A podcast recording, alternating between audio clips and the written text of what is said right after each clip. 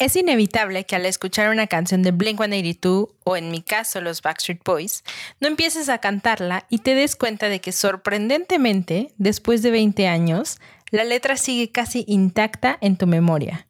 Como si tu cerebro hubiera liberado espacio al borrar la tabla periódica o, la manera de hacer diferenciales para almacenar todas esas canciones que escuchabas en la adolescencia.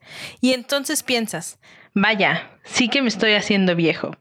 Yo soy Mariana. Y yo soy Ángel. Y en este episodio de Cultencias vamos a hacer un recorrido nostálgico por las canciones que marcaron nuestra adolescencia y que guardan un lugar especial en nuestro corazón y literalmente en nuestro cerebro.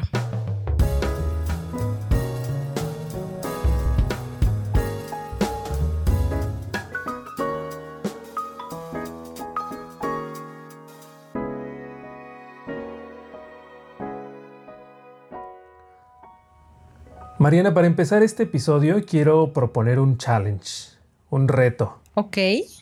Te voy a poner cinco canciones. Y si reconoces por lo menos cuatro, significa que ya estás vieja. Oh Dios, o sea, creo que voy a saber la respuesta, pero bueno. o sea, ya estás consciente de que ya estás vieja.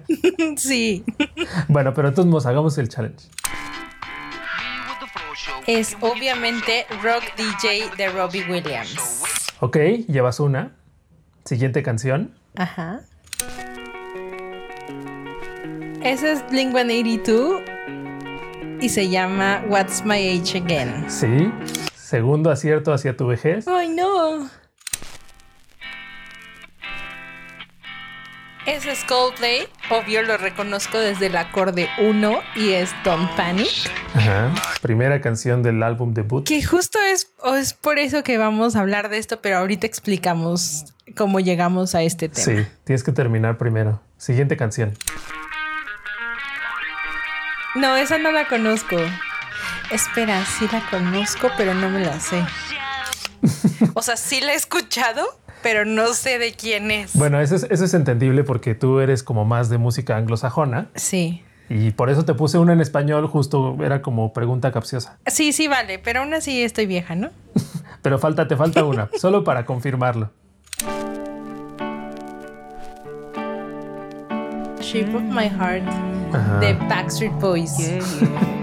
Son como muy obvias, Ángel. De, de todas las que pusiste, dos son como de mis grupos o eran mis grupos Uber favoritos cuando era una joven adolescente. Sí, pero es que precisamente ese es el punto. Y creo que ahora vale la pena que expliquemos por qué eh, Parachutes de Coldplay fue el, detonante de este episodio. Pues sí, eh, este episodio lo estamos grabando el lunes 20 de julio y el viernes, viernes 17 de julio eh, le escribí a Ángel porque sé que él también es fan de, de Coldplay y le dije, dude, ¿sabías que el Parachutes cumple hoy 20 años? Y yo le dije, obvio que lo sabía porque soy ultra fan. Ajá, y entonces es como, Dios santo, o sea, en este momento creo que Ángel sigue siendo el fan y yo ya no tanto, pero aún así cuando empezó y cuando salió Coldplay, sí era súper fan. Entonces fue como, no puedo creer que ese disco, que además es uno de mis favoritos y en mi opinión el segundo mejor de Coldplay que ha hecho en toda su historia. ¿El segundo mejor? Sí, creo que el, el mejor mejorísimo es mejorcísimo, el, el mejor mejorcísimo. El Uber mejor. sí, es A Rush of Blood to the Head. Sí, puede ser. No sé. No sé, no estoy en posición para determinar esa, esa Pero, o sea, está como muy parejo con, con, el Parachute, ¿sabes? O sea, los dos son grandes discos. O sea, como que te has venido siendo menos fan con los años. Sí, eh, creo que el último que realmente disfruté fue el EP que, que lanzaron, ¿cómo se llamaba? Midnight Stories o Ghost o algo así, ¿no? Era una portada azul. Sí, sí, sí. Pero ese fue un. Ese no fue un EP. Sí, fue un EP. Según yo, sí fue un EP. O al menos no fue como un LP que sí hicieran gran promoción de ese. sobre todo porque. Ghost Stories. Ah, ¿ves? Ghost Stories. Sí, ese fue el último que disfruté. Eh, el anterior, que fue. ¿Anterior a ese? Ajá, ¿qué fue cuál? ¿El Viva la Vida? No, ese fue Viva la Vida desde 2008 y en 2011 lanzaron Milo Shiloh. No, ese no me gustó para nada. ¿Y ya has escuchado a profundidad Everyday Life, el más reciente, que es del año pasado? No. Dale una oportunidad, es muy bueno. A mí me gustó mucho. Creo que sí, verdaderamente se reinventaron en ese álbum. ¿Sí? Sí, yo, yo creo que sí. Aunque yo, pues sí, no estoy en posición porque yo sí soy muy fan. Ajá, exacto. Es que tú sigues siendo súper fan y yo ya no. Yo lloré en su concierto en el Foro Sol. Bueno, y, y, justo es esto, qué bueno que mencionaste este concierto. La primera vez que los vi en vivo fue en el auditorio y me acuerdo perfecto, así como si hubiera sucedido ayer, que cuando tocaron Clocks, estaba con una amiga que también es súper fan y estábamos en el balcón y mi amiga tiró su celular justo en medio de la canción. ¿Qué? Porque estaba tan emocionada que fue como, ¡pum! Se cayó su celular, pero se cayó al piso de abajo. O sea, no.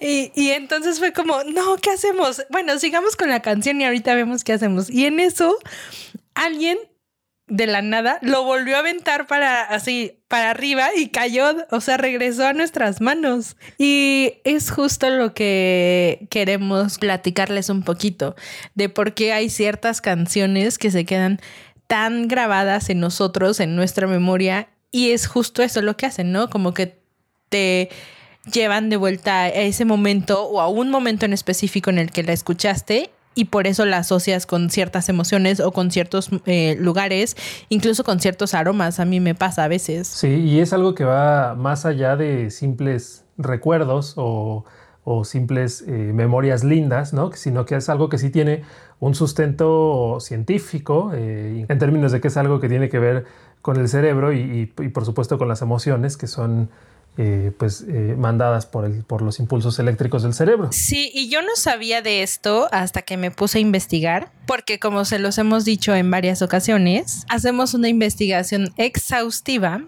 y siempre me preguntaba así de cómo es posible que canciones que cantaba cuando tenía 15 años me las siga sabiendo, ¿sabes? Y no salen de mi memoria y no es como que las esté cantando diario, simplemente me pasa mucho, por ejemplo, con canciones de los Backstreet Boys. Yo era súper fan cuando era, cosa cuando tenía como entre 13, 15 años, era súper fan.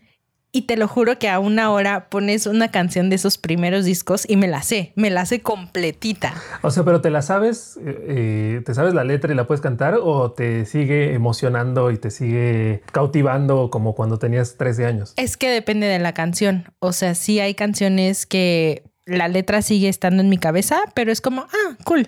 Pero sí hay otras que es como, ah, esa canción me emociona muchísimo y la canto así súper emocionada. E incluso hace poco fuimos, bueno, unas amigas y yo fuimos a verlos a... En, en, el Palacio de los Deportes, debe tener como menos de medio año que los vimos. Te lo juro que todas las canciones, cada una de las canciones, excepto de los últimos discos, no las sabíamos y las cantábamos y nos sentíamos ahí como si tuviéramos 13 años cantando y gritando porque los Backstreet Boys estaban cantando. Entonces lo que investigamos es que la razón por la que estas canciones se quedan como en tu cerebro y las asocias con una emoción como fuerte es porque forman parte de tus años formativos. De cuando tu cerebro ya va a empezar a tomar forma y se va a quedar así y es cuando empiezas como a formar ya tu o sea, a definir muchísimo más tu personalidad, tu carácter. Y es por eso que esas canciones se quedan muy arraigadas en ti, porque forman parte de ese proceso como, pues sí, definitorio, ¿no? De que te definen de cómo vas a ser como persona. Y, y por eso se quedan contigo, porque lo que pasa cuando tú escuchas una canción, cuando estás como en esa etapa formativa es que hay una, una parte de tu cerebro que se enciende, o sea, las neuronas empiezan a trabajar y mientras estás escuchando esa canción que te gustó mucho y te emocionó mucho, la empiezas a asociar con memorias e imágenes. Y por eso es que se queda contigo. Lo que me pasa muy seguido es que hay muchas canciones muy parecidas con gente de mi edad que todos compartimos esas mismas canciones y esas mismas emociones. Y tal vez no es porque, o sea, no es de que nos hayamos conocido en esa etapa a los 15 años, sino porque eran parte de lo que escuchaba la gente en esa época en específico de esa edad y quieras o no, pues formaron parte de su formación. Y por eso se quedan y por eso hay gente que cuando escucha What's My Age Again de Blink, de Blink 182 sabe que es esa canción. Y es como, oh sí, Blink 182. Aunque los, ya no los escuches y aunque creo que ya están muertos o no sé qué pasa. Uno está investigando ovnis y el otro no sé qué está haciendo.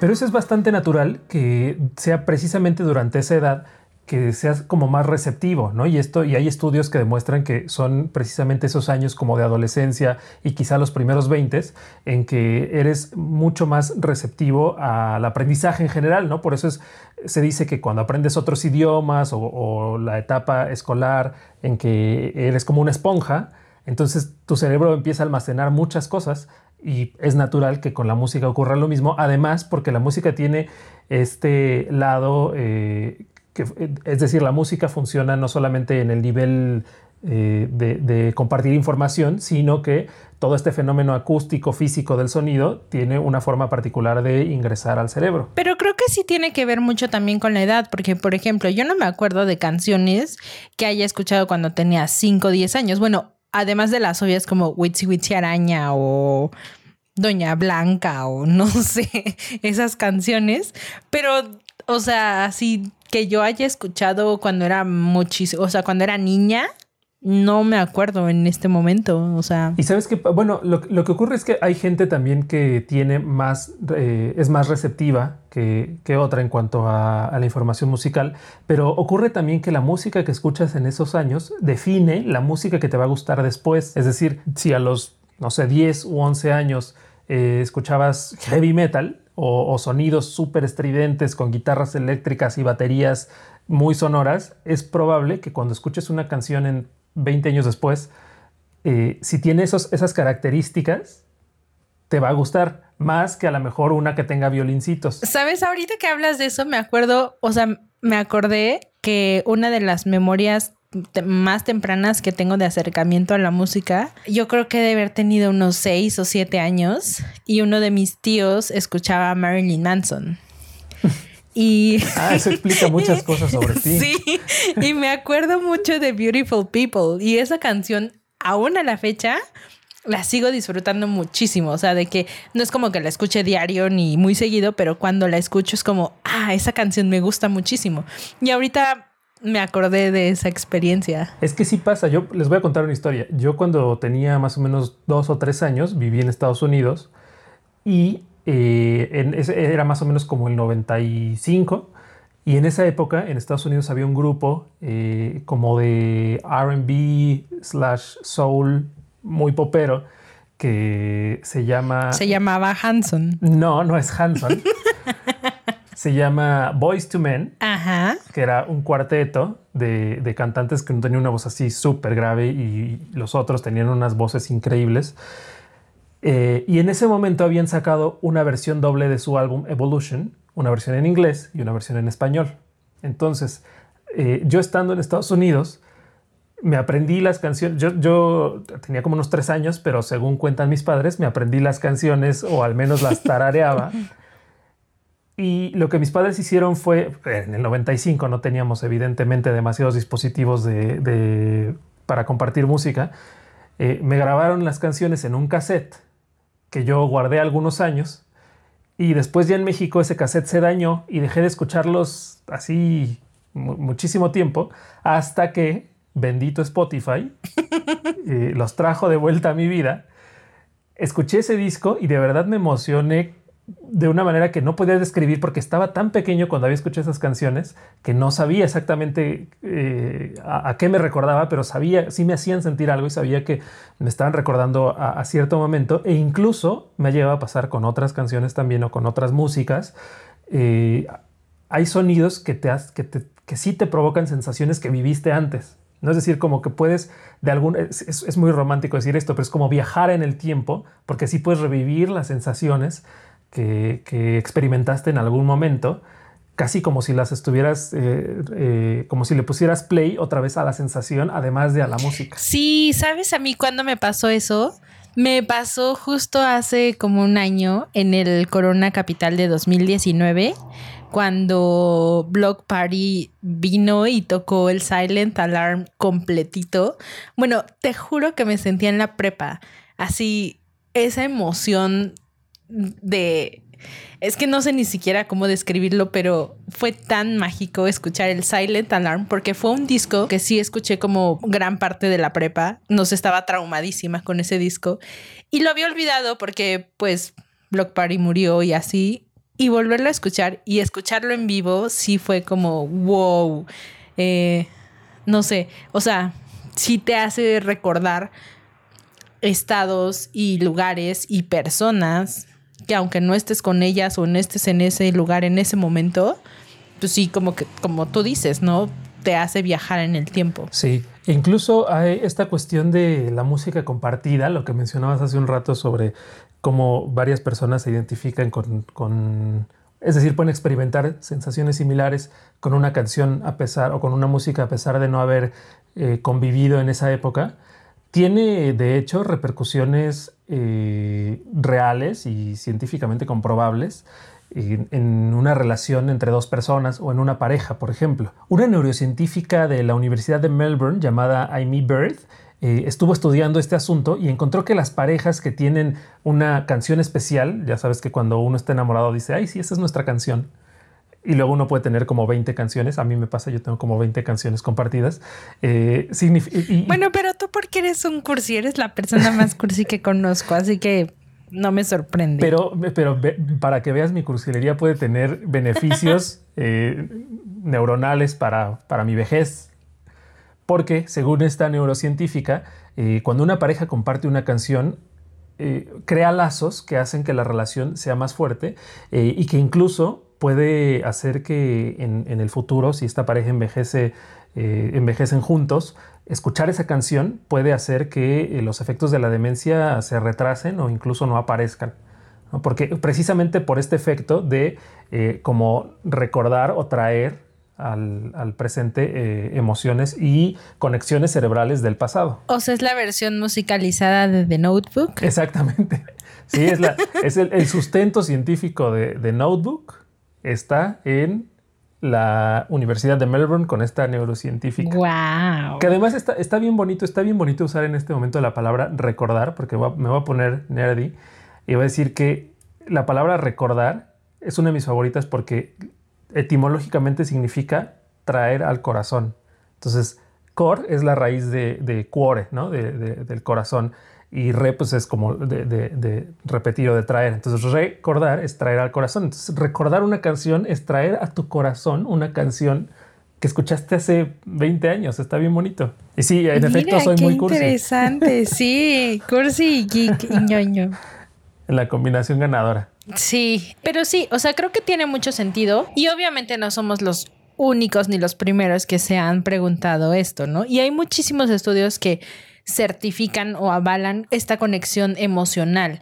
Eh, hay, ha habido neurocientíficos que han visto que la música, eh, que la música estimula las partes del cerebro que se pueden estimular con cosas como por ejemplo el amor o las drogas y entonces nos causa un placer eh, muy grande el escuchar música y sobre todo si es música que tenemos asociadas a recuerdos o a emociones y eso es lo que eventualmente hace que nuestro cuerpo libere dopamina y nos sintamos felices y bien y cantando y bailando la música que nos hace sentir viejos. Incluso pensaba ahorita que si en algún momento visitan un lugar por primera vez y al mismo tiempo experimentan una, una canción que nunca han escuchado, de alguna manera casi automática, ese lugar se asocia con esa canción y con la sensación que les provocó. Y entonces la próxima vez que, escuchen esa canción es como si viajaran porque van a, sentir esa, esa, emoción. A mí me ha pasado y realmente es una sensación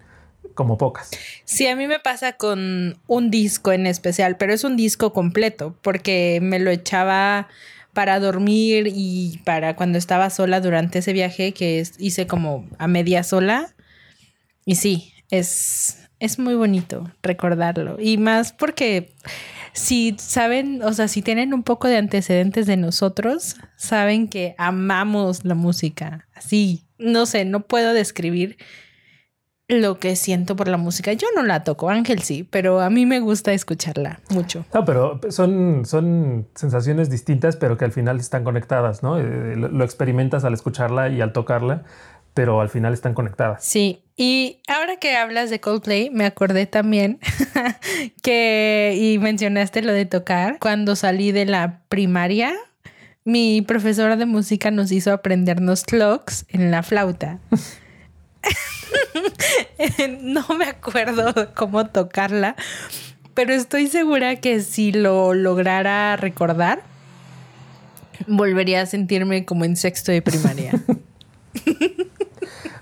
Oye, pero ya, ah, ya, que estamos en este tema, hay algo súper interesante que ocurrió precisamente eh, en estas últimas dos décadas, eh, tomando como referencia el, lanzamiento de Parachutes. Eh, y es que en el 2000, cuando se lanzó Parachutes, no existían las plataformas de streaming. Escuchábamos principalmente en, CDs, ¿no? En, discos compactos que para entonces ya estaban estandarizados y la industria ya se hacía en torno a ellos, la industria musical, pero en este 2020 cualquier lanzamiento musical y más en una pandemia como la que estamos atravesando, pues se hace en las plataformas digitales.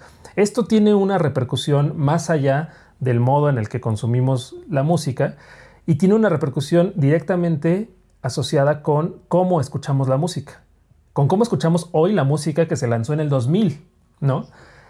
Y la razón es muy simple. Eh, lo que hacen las plataformas eh, como Spotify, como Pandora, como eh, iTunes, como Deezer, como todas estas plataformas de streaming de música, es estandarizar la, el volumen y el rango dinámico de las canciones para que cuando tú estás streameando no haya cambios en el volumen y de repente tengas una canción muy bajita o una muy alta, sino que todo tenga una coherencia eh, de intensidad ¿no? y en el, en el volumen. Eso se hace con la música, digamos, grabada en la época pre-streaming.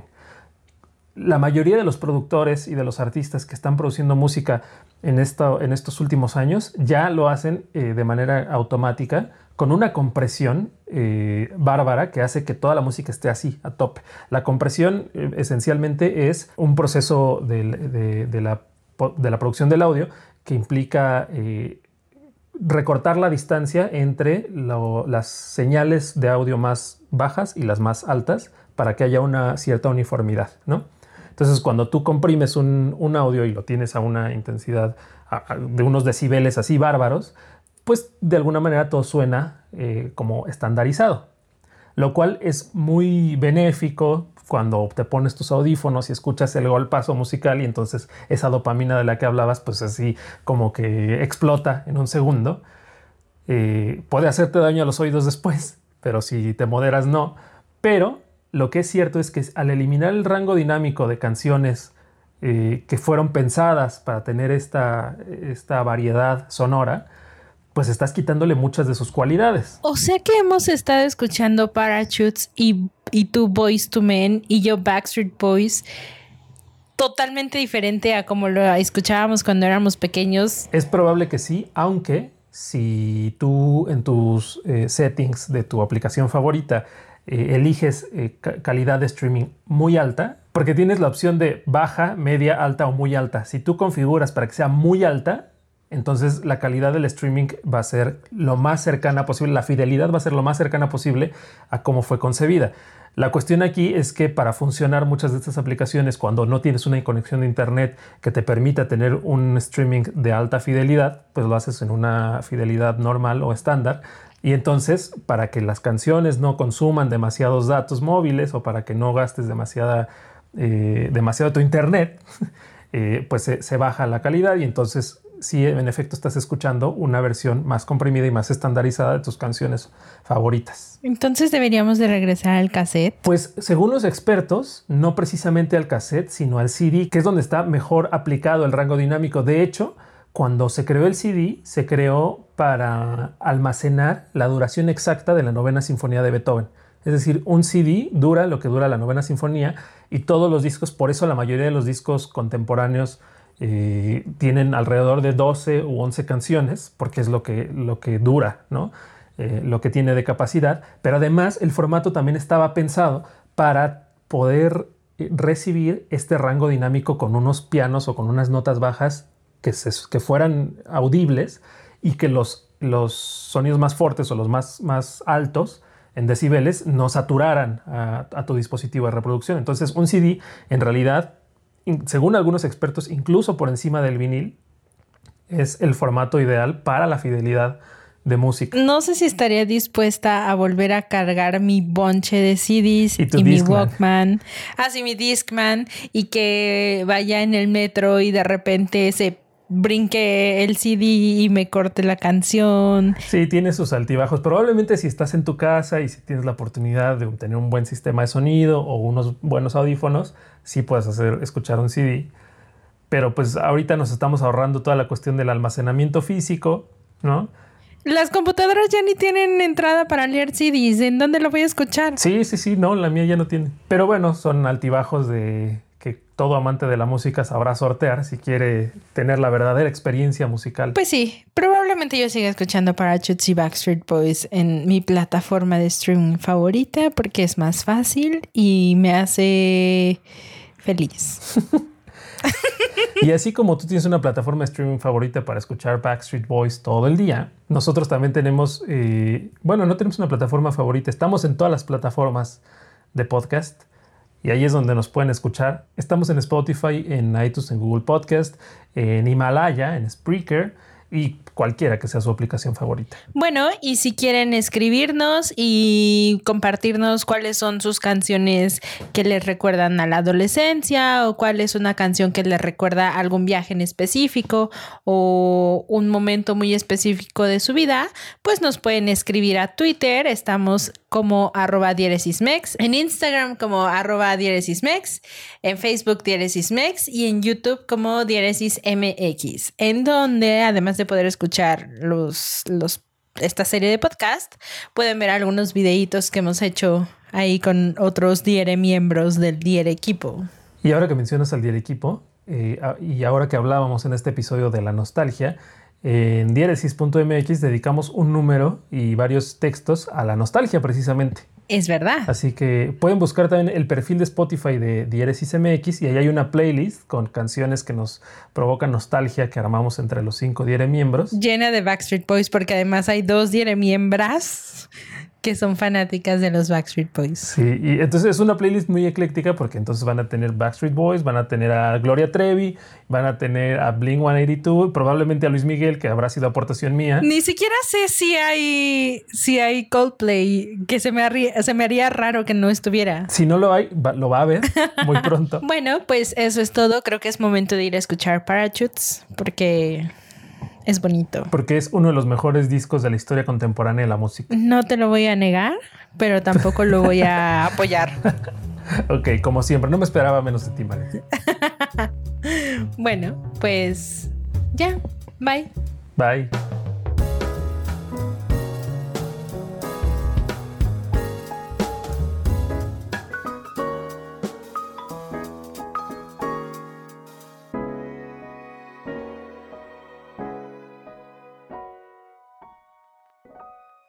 Y ahora esto es lo que debes saber esta semana.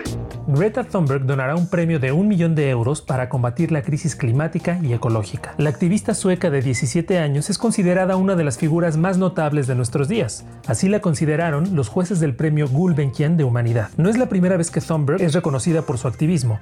El año pasado fue distinguida como la persona del año de la revista Time y fue nominada dos veces para el Premio Nobel de la Paz.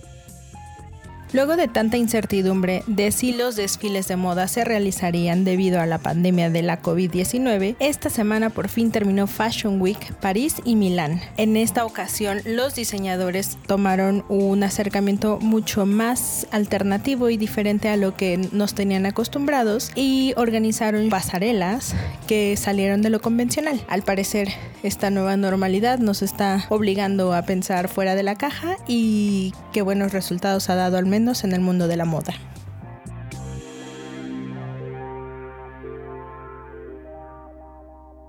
En Instagram, diéresis en Instagram, adiós. En Instagram como